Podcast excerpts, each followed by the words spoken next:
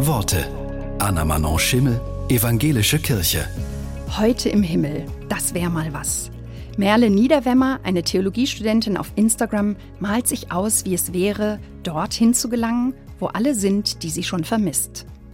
Heute will ich in den Himmel klettern, um endlich wieder zu umarmen, um mal wieder vertraute Stimmen zu hören, um vertraute Gerüche zu riechen. Heute will ich in den Himmel klettern, um nochmal spannenden Geschichten zu lauschen, um mich wieder und wieder inspirieren zu lassen, um einfach zu fragen, was ich verpasst habe. Heute will ich in den Himmel klettern, um zu berichten, was Sie verpasst haben, um strahlende Augen zu sehen, wenn ich erzähle, was ich gelernt habe, um mir nochmal Rat abzuholen.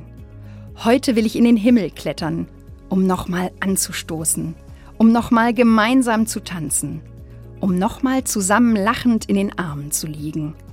Heute will ich in den Himmel klettern.